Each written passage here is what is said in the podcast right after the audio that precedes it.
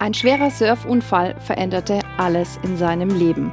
Der damals 20-Jährige sitzt plötzlich im Rollstuhl. Aufgeben kam für ihn aber nie in Frage. Heute ist Moritz Brückner 24 Jahre alt. Er spielt Rollstuhl-Rugby im Nachwuchskader der deutschen Nationalmannschaft, hält Vorträge und versucht, seine Erfahrungen an andere Betroffene weiterzugeben. Wie sich sein Leben seit dem Unfall verändert hat, das erzählt er jetzt hier bei Alpha und Omega. Herzlich willkommen, schön, dass du da bist, Moritz. Hallo, grüß dich. Moritz, lass uns zunächst über dein Leben vor dem Unfall sprechen. Du hast gerade angefangen in Würzburg Biochemie zu studieren. Wie sah dein Leben sonst aus? Es war das erste Mal alleine leben in der eigenen WG, das erste Mal eigene vier Wände zu haben. Das war auch sehr cool, aber auch sehr anstrengend. Und ja, man studiert halt einfach wirklich das allererste Mal in einer, an einer Hochschule, an der Uni. Und das ist eine ganz eigene Erfahrung gewesen. Ich habe mich sehr gefreut. Es hat sehr Spaß gemacht. Und ich wollte eigentlich auch nicht so schnell weg. Ja. Du warst ja auch leidenschaftlicher Tänzer. Du hast Salsa getanzt, ja. Disco Fox, Tango, also eine sehr, sehr große Bandbreite. Ja. Was hat dir das Tanzen gegeben? Ähm, ich liebe Musik, ähm, hören, spielen, generell alles und sich dann halt eben auch noch rhythmisch dazu zu bewegen, war wirklich eine sehr coole Option für mich. Gerade weil ich eh ein sehr energetischer Typ bin, glaube ich. Ich habe sehr viel Drang zur Bewegung und das einfach noch rhythmisch auch zu einer, zu, zur Musik zu machen, hat mir sehr Spaß gemacht. Also tanzen hat wirklich sehr viel, hat mir sehr viel gegeben und tut's auch teilweise immer noch. Wie würdest du den Moritz vor dem Unfall beschreiben? Sehr energetisch, teilweise auch für manche vermutlich nervig, ähm, aufgeweckt und ähm, wissbegierig in manchen Punkten und ziemlich äh, humorvoll vielleicht. Ähm, für manche auch wieder nicht ganz so witzig, aber ich hatte einfach, ich bin derjenige, der einfach gerne Leute zum Lachen bringt, weil irgendwie, wenn andere Menschen lachen, gibt mir das irgendwie was, macht mir Spaß und ich finde das schön, ähm, andere Leute lachen zu sehen. Hm. Du bist im Frühjahr 2019 nach Chile geflogen. Du wolltest eine Freundin besuchen. Du hast vorher, warst noch nie surfen, bist aber sehr sportlich, wolltest es mal ausprobieren und direkt am ersten Tag war der Unfall. Was genau war da passiert? Eigentlich ziemlich, ziemlich simpel. Wir hatten, waren dann den ersten Tag da und wir wollten, ähm, es gab so eine Gruppe von uns, die etwas entspannt machen wollte, ein bisschen Flohmarkt und ein bisschen ausschlafen und sich bräunen lassen. Und die andere Gruppe wollte ein bisschen aktiver sein. Und ich bin auch eher so der Typ, der sagt, ich würde es gern probieren. Wenn ich schon mal die Chance habe, surfen zu gehen, dann probiere ich das natürlich auch. Und ich konnte vor Longboard fahren, also quasi so eine Art Skateboard fahren, nur ein bisschen äh, leichter. Und das heißt, ich habe mir gedacht, ich probiere das auf jeden Fall mal und versuche mal zu surfen. Und an sich Surfen ist nicht anstrengend. Man nimmt äh, dieses Surfbrett, man schwimmt raus in den Ort, wo die Wellen sich aufbauen, man schwimmt in die Welle rein, fährt Richtung Strand und irgendwann wird die Welle wackeliger, das wird instabiler und man fällt dann runter und macht das gleiche nochmal. Also es ist kein Hexenwerk. Aber ich habe beim letzten Mal Surfen noch nichts anderes gemacht. Ich bin auch wieder in die Welle reingeschwommen, ähm, bin Richtung Strand gefahren und wurde die Welle wackeliger, das wurde instabiler und ich bin vom Brett gefallen. Nur in dem Fall einfach bin ich mit dem Kopf auf dem Sandboden aufgekommen und äh, habe mir da den Hals gebrochen, also den siebten Wirbel. Und anfangs habe ich das gar nicht so so wahrgenommen. Klar hat's wehgetan. Das ist wie ähnlich wie wenn man im Kopf gegen eine Wand läuft oder gegen eine Tür läuft. Klar tut's weh, aber es ist nichts Dramatisches jetzt. Und ich habe angefangen, in den ersten paar Sekunden mit den Beinen zu paddeln. Und die Welle ist natürlich erstmal in Bewegung und in Wallung. Und erst nach sieben, acht Sekunden, nachdem alles ruhig geworden ist, merkt man, dass nach sieben, acht Sekunden Paddeln sich überhaupt nichts tut. Und dann dachte ich mir, ich kann auch mit den Armen schwimmen. Und das klappt genauso gut. Nur, ich weiß nicht genau, diese, diese asiatischen Winkelkatzen, das ist diese einzige Armbewegung, die ich machen konnte, mit der rechten Hand. Und in dem Fall lag ich aber noch mit dem Kopf unter Wasser, auf der Wasseroberfläche und wollte oder musste halt irgendwie wieder an die Wasseroberfläche kommen und zum Luft holen oder zumindest um um Hilfe zu rufen. Und das hat äh, nicht ganz so gut funktioniert. Ich habe das erste Mal, als der Kopf kurz aus dem Wasser draußen war, die erste Welle ins Gesicht bekommen und dann kam mir witzigerweise meine Biolehrerin von damals in den Kopf, die mir gesagt hat, dass Muskeln Sauerstoff brauchen und davon habe ich recht wenig gehabt. Das heißt, die beste Möglichkeit, da wieder rauszukommen oder zumindest noch lange zu verharren, ist nichts zu tun.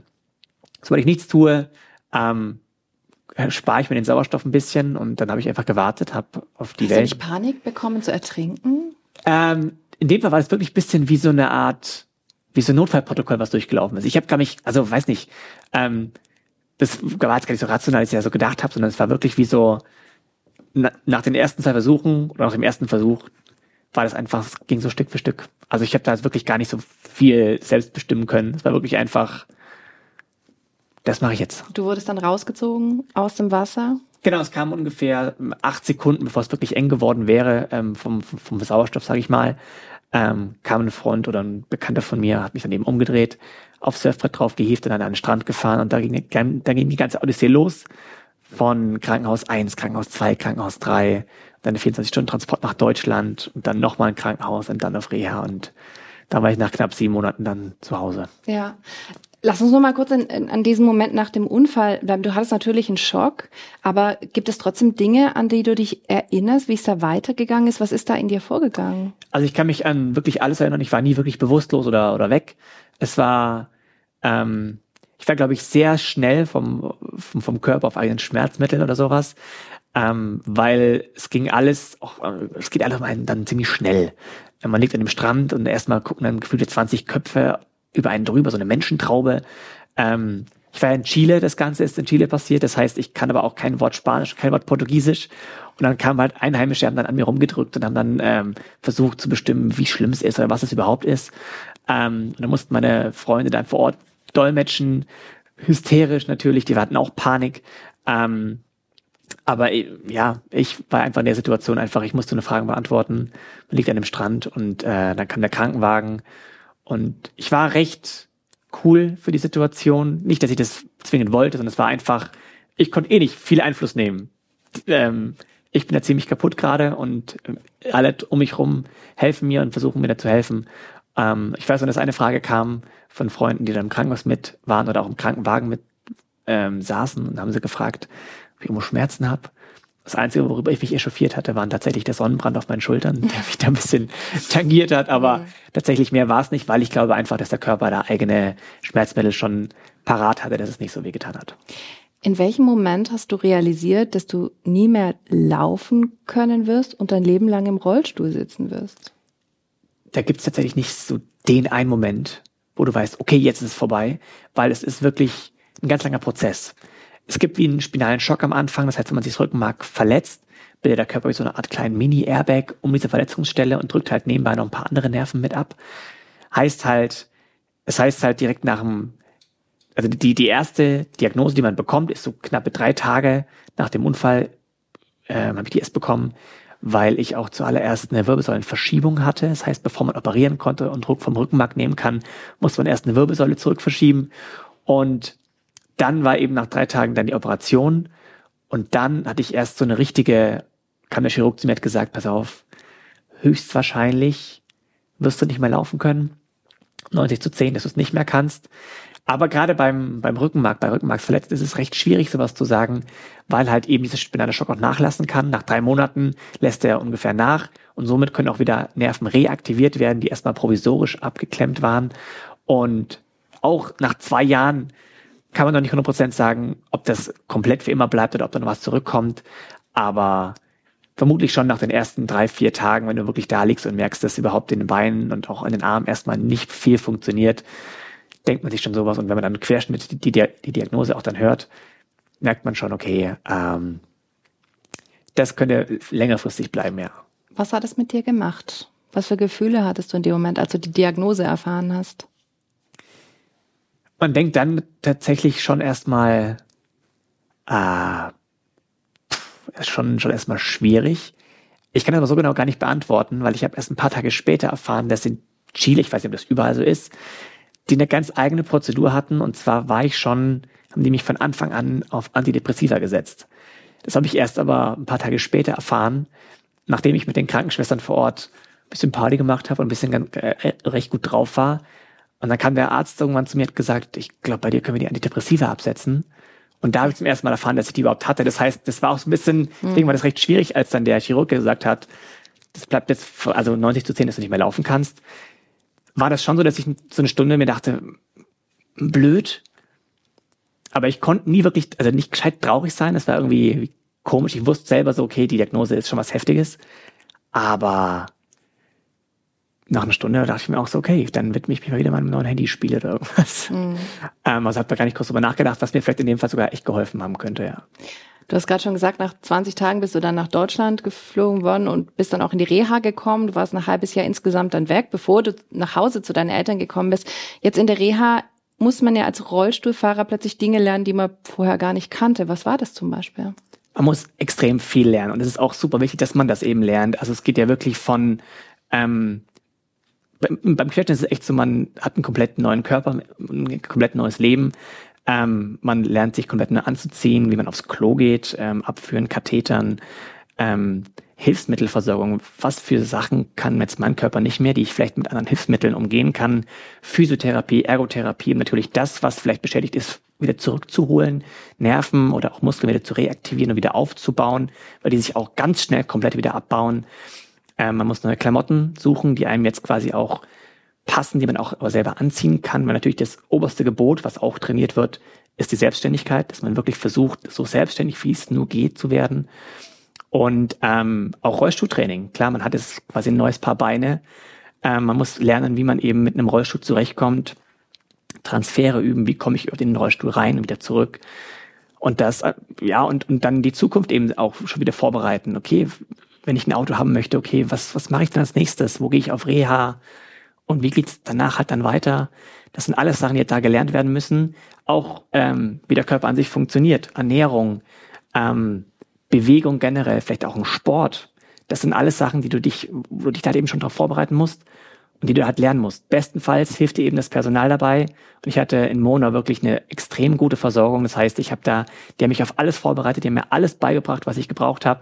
Und ich konnte halt dann eben komplett mit allem, mit allen Werkzeugen, die ich brauche fürs Leben, konnte ich dann eben schon starten, was echt mhm. sehr hilfreich war. Deine Eltern hatten in der Zwischenzeit das Haus ein bisschen umgebaut. Ja. Was haben die alles gemacht? Gott sei Dank musste man nicht so mega viel machen. Ähm, man hat vor der Haustür hatten wir so eine ganz schicke Stufe, die musste man einfach umgehen mit einer kleinen Rampe und einen Treppenlift habe ich, dass ich quasi vom Erdgeschoss in, die, in den ersten Stock in mein Zimmer kann. Der kam am ersten Jahr später. Das heißt, das erste Jahr habe ich im Wohnzimmer übernachtet, aber auch zum Beispiel im Pflegebett ist oder einfach ein Bett, was einfach höhenverstellbar ist. In dem Fall. Und äh, ein, ein Toilettenrollstuhl, einfach ein Rollstuhl, der äh, mit dem Loch an der richtigen Stelle, wo man auch ein bisschen über den Klo fahren kann und so weiter. Das sind so Sachen, die angeglichen werden mussten. Aber so viel mehr war es dann tatsächlich auch mhm. gar nicht. Und du hast ja mittlerweile auch ein Auto, ja. mit dem du selbstständig fahren kannst. Du kannst damit auch eigenständig deinen Rollstuhl ein- und ausladen. Was bedeutet dir diese Mobilität, die du dadurch hast, diese Freiheit? Also ein Auto, die Mobilität mit einem Auto ist was ganz, ganz Schönes und ganz was Besonderes, weil man A, sich wieder ganz normal in den Straßenverkehr einordnet. Da ist man, manchmal ist man im Alltag, muss man speziell behandelt werden. Wir brauchen extra Parkplätze, extra Wege vielleicht oder Aufzüge anstatt von Treppen und so weiter, was ja auch voll in Ordnung ist. Aber ich schätze zum Beispiel so Normalität ganz besonders, dass ich nicht überall immer als erstes rein muss und ich auch mal gerne Tür aufhalte für andere. Und dann aber einfach in einem Auto zu sitzen und sich an die gleichen Regeln wie alle zu halten und überall hin zu können, wo alle anderen auch hin können, ist schon was sehr Cooles. Man ist komplett selbstständig, man kann überall hin. Ich kann selber meine Tagespläne machen und sagen, ich komme nachher nochmal vorbei oder ich bleib da oder ich komme selber zur Party. Ähm, das ist was ganz Cooles. Vor allem, weil wirklich Autofahren, gerade was den Querschnitt betrifft, wirklich sehr viele Leute können. Hm. Jetzt sind natürlich der Treppenlift, so ein Auto, das sind immense Kosten. Wurde das von der Krankenkasse gezahlt oder teils gezahlt? Es wurde teils gezahlt. Die Krankenkasse hatte, glaube ich, bestimmte ähm, finanzielle Mittel, die sie halt zur Verfügung stellen können, aber halt, wir hatten ein ganz spezielles Treppenhaus um, um zwei Ecken, es ist ziemlich eng. Da haben die meisten Treppenlifte einfach nicht funktioniert. Wir haben einen speziellen und somit auch ziemlich teuren Treppenlift gebraucht und die Krankenkasse hat einfach nur einen kleinen Bruchteil von gezahlt. Und den Rest konnten wir aber Gott sei Dank durch, durch Spenden von Freunden, Bekannten, Familien ähm, bezahlen, was wirklich sehr, sehr hilfreich war, weil so ein, so ein Lift, der Lift in dem Fall, hat knappe 30.000 Euro gekostet. Ähm, ja, was man halt eben nicht mal einfach so mhm. nebenbei auf der Hundkante hat. Ja. Du hast relativ direkt nach der Reha mit dem Rollschuh Rugby angefangen. Wie bist du da überhaupt drauf gekommen? Das ist tatsächlich so, dass wir generell vom, vom Verein aus immer schon in den Krankenhäusern auch mitgucken, ähm, ob es Interessenten gibt und ob es neue Spieler oder Spielerinnen gibt, die den Sport natürlich für den Sport interessant wären oder die für den Sport, die sich dafür interessieren. Aber ich wurde auch direkt in Monau angesprochen von einem Therapeuten, ob das nicht was für mich wäre. Und mein Glück war halt eben auch, ich hatte direkt einen Sportler bei mir in der Nähe im nächsten Dorf eins weiter, der mich dann sofort mitgenommen hat, weil man muss wirklich sagen, Sport ist das A und O. Also ich habe durch diesen Sport so viel gelernt. Ich bin ähm, so oft aus meiner Komfortzone herausgekommen, Gott sei Dank, um halt noch mehr zu lernen, sei es wirklich das Autofahren, um dann selber zum Training kommen zu können, das eigenständige Übernachten in irgendwelchen Hotels für längere Spieltage oder jetzt auch letztens wirklich vor kurzem das erste Mal alleine fliegen mit so einem Sportstuhl und seinem eigenen Stuhl. Da hat man erstmal Angst vor, aber es funktioniert trotzdem und allein Sport gibt natürlich einem körperlich sehr viel auch psychisch sehr viel, weil man wirklich wieder an was arbeiten kann und wirklich sich in irgendwas reinbeißen kann. Und man ist ja wirklich mit seinem Team. Das ist ein Teamsport und hat ja. einfach Leute um sich herum. Die Sportart wird auch als Mischung zwischen Autoscooter und Schach beschrieben. Ja.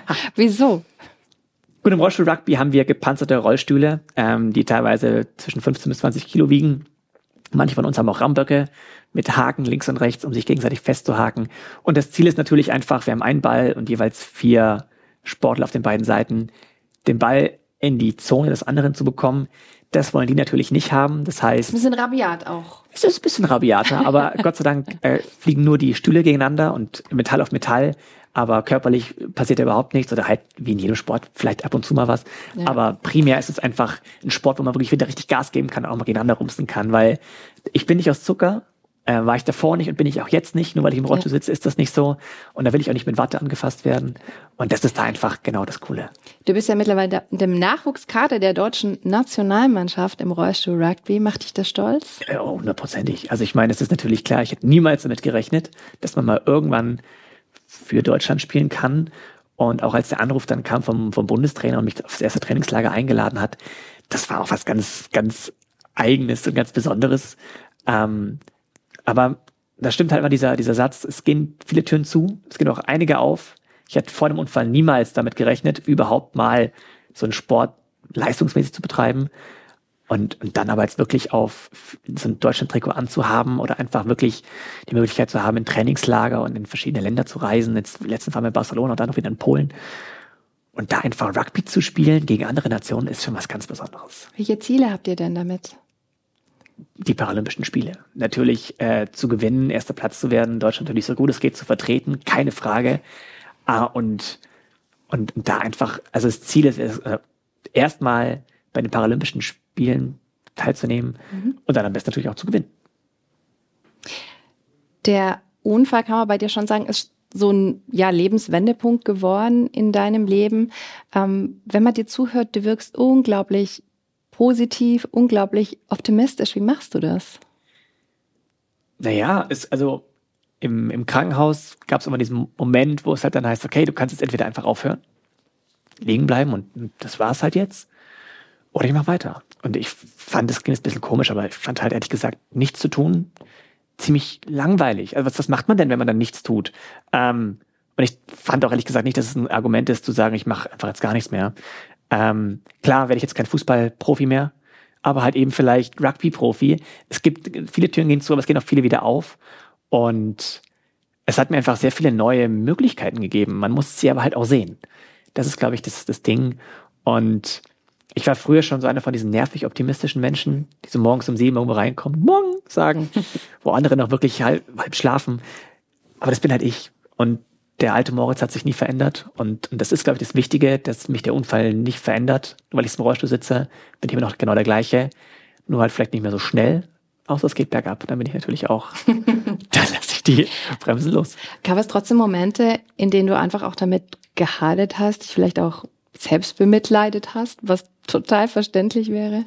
Es gibt, glaube ich, also es wäre gelogen, wenn ich sage, es ging mir die ganze Zeit immer super. Es gibt auch die ganz, ganz blöden Tage, die hat aber, glaube ich, jeder, wo du wirklich aufstehst und denkst, nee, heute bleibe ich liegen, stehe ich heute nicht auf. Ähm, aber die vergehen auch wieder. Das ist, glaube ich, immer so ein Hoch- und Tiefpunkt. Ähm, sicher gab es auch einen Moment, wo ich mich mal kurz bemitleidet habe.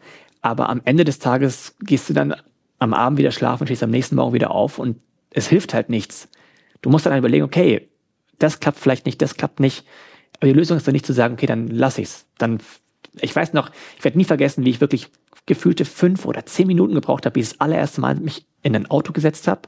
Meine Eltern standen hinter mir, es war so, die Stimmung war ein bisschen aufgerieben, alle waren ein bisschen traurig, ich war sauer, weil es nicht funktioniert hat. Heute brauche ich gefühlt 10 bis 20 Sekunden für den Transfer in mein Auto.